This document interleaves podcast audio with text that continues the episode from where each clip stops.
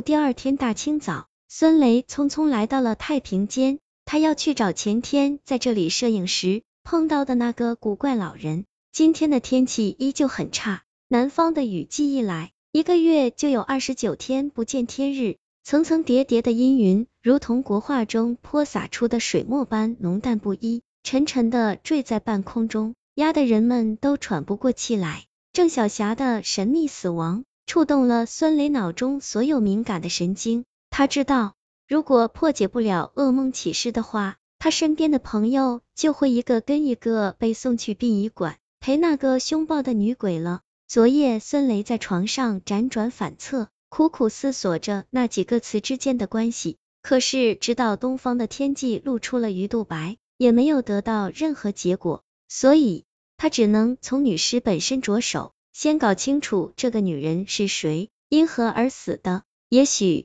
会找到一些有用的线索。但是，人一旦死亡，即使是曾经救治过他的医院。也会将患者的资料当作废纸销毁，而这些信息只能在太平间所保存的死者档案中才能找到。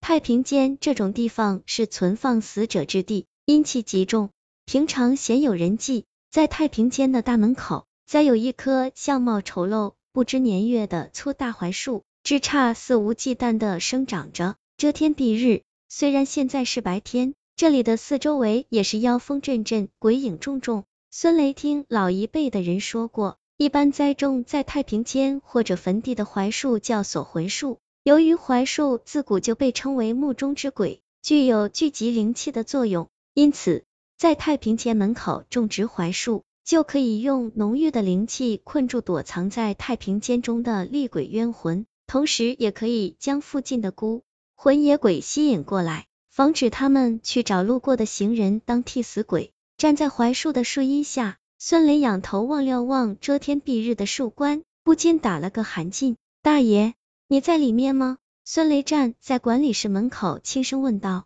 里面并没有回应，他觉得有些蹊跷，刚准备把耳朵贴在门上听个究竟，却一个踉跄栽了进去。门是虚掩着的，里面空无一人，房间里腥味扑鼻。全部的陈设只有一床满是油花的被褥和一个破旧的彩色电视。他走进去，摸了摸被子，凉冰冰的，似乎很久没有人在上面睡过了。他脑中忽然升腾出一个不祥的预感，就像千万条不知名的白色蠕虫顺着他的血液从耳朵里钻了出来。孙雷跑到洗手间门口，张望了两下，那个老人不在里面，地上纷乱的。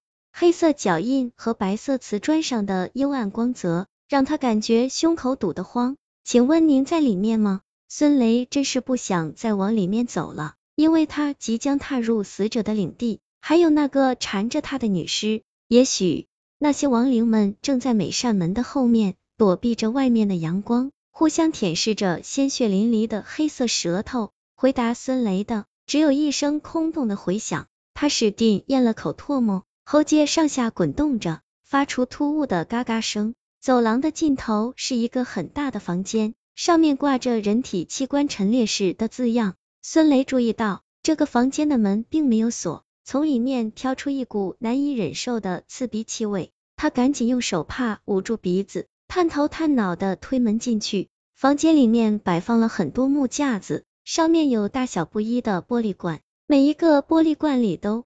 放着一个人体器官，浸在用来防腐的福尔马林液里。他看见一个罐子里面放着一个死婴，工着畸形的身躯端坐在里面，睁着眼睛望着孙雷，眼神里面充满了对生命的渴望和憧憬。可惜这些不再属于他。孙雷看到一个人的脸，准确的说，应该是一个人的头颅，是那天见到的那个女尸，她的身体已经不知所踪。只留下一颗嘴角依然带着冷笑的人头，若有所思的瞪着孙雷。孙雷从那个罐子旁边绕了过去，在器官陈列室里还有个小门，不知道里面会放着什么。孙雷犹豫了一下，还是迈了进去。屋子里面，地板上到处都是飞洒而出的白色档案纸，正中央有一个巨大的玻璃罐，充斥着殷红色的液体，在液体里面有个人低垂着脑。袋静静的漂浮着。